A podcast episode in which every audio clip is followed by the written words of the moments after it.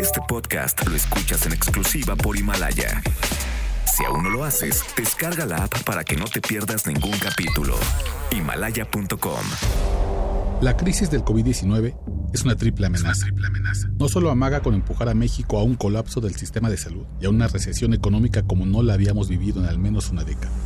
También es un aviso de que en los próximos meses, la pandemia global que ha sido catalogada por la Organización Mundial de la Salud como enemiga de la humanidad podría llevarnos a un escenario de mayor violencia en el país en el ya de por sí rojísimo 2020. Vamos desde el principio. ¿En qué momento llega la crisis del coronavirus sin cura a México? A nivel internacional arriba con un histórico desplome en los precios del petróleo, mientras que las bolsas del mundo caen a sótanos que no sabíamos que existían. A nivel nacional la pandemia nos pega justo cuando tenemos un Producto Interno Bruto encogido, crecimiento como país cercano al cero y con sectores económicos clave estancados. Especialistas como la firma Bloomberg ya hablan de una crisis que costaría al mundo unos 2.7 mil millones de dólares, pero aún no pueden predecir de qué tamaño será el boquete para México. Sin embargo, algo sí saben. Es altamente probable que al final de marzo el virus empiece a llevarnos a la terapia intensiva de la recesión económica. ¿Cómo eso está ligado con el crimen? que es el tema de este espacio de cada semana? Hay estudios serios, por ejemplo, del Banco Interamericano de Desarrollo o del Foro Económico Mundial, que han encontrado una relación peligrosa.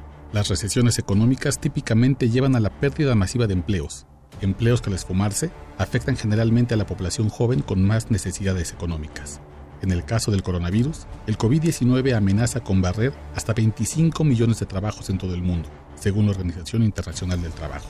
Esta es la población que en México y en el mundo está en riesgo de entrar a una red criminal la misma población que el presidente Andrés Manuel López Obrador intenta rescatar con sus programas sociales.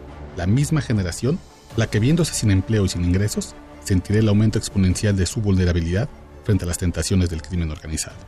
Un estudio elaborado por académicos de la Universidad de Oxford y la Universidad de Gotemburgo, titulado Cicatrices Criminales, Recesiones y la creación de carreras delictivas, establece que ese altísimo riesgo se alcanza cuando el desempleo crece 5% en una crisis económica. Esa es la línea roja, que en un país como México se vuelve una línea de fuego. Al cruzar ese 5%, se vuelve casi inevitable el debut de jóvenes en estructuras criminales, la consolidación de carreras delictivas y un pico de arrestos entre población en edad escolar. Esto lo hemos visto en México. ¿Alguna vez una crisis económica global nos ha dejado un pico de criminalidad justo cuando la violencia alcanzaba niveles históricos? Pues sí, sí ha pasado. La Oficina de las Naciones Unidas contra la Droga y el Delito elaboró un estudio llamado Monitoreo del Impacto de las Crisis Económicas en el Crimen. Usaron datos de las policías de 15 países del mundo para conocer qué sucedió después de la crisis financiera global de 2008 y que se alargó hasta 2009. En ese estudio se analizaron los datos de Italia, Polonia, Tailandia y en esa lista estaba México, que tenía dos condiciones similares a las de ahora. El país vivía un aumento histórico en la violencia tras la declaratoria de la guerra contra el narco y al país le pegaba la pandemia de la influenza H1N1.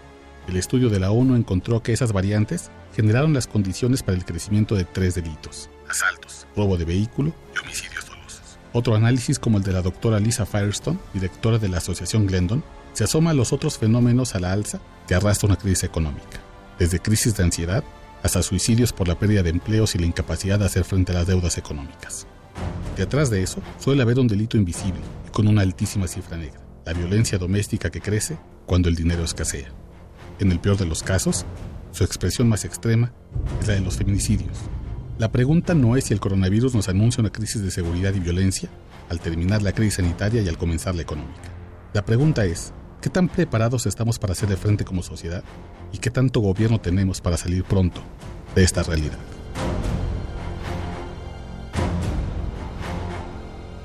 Este podcast lo escuchas en exclusiva por Himalaya.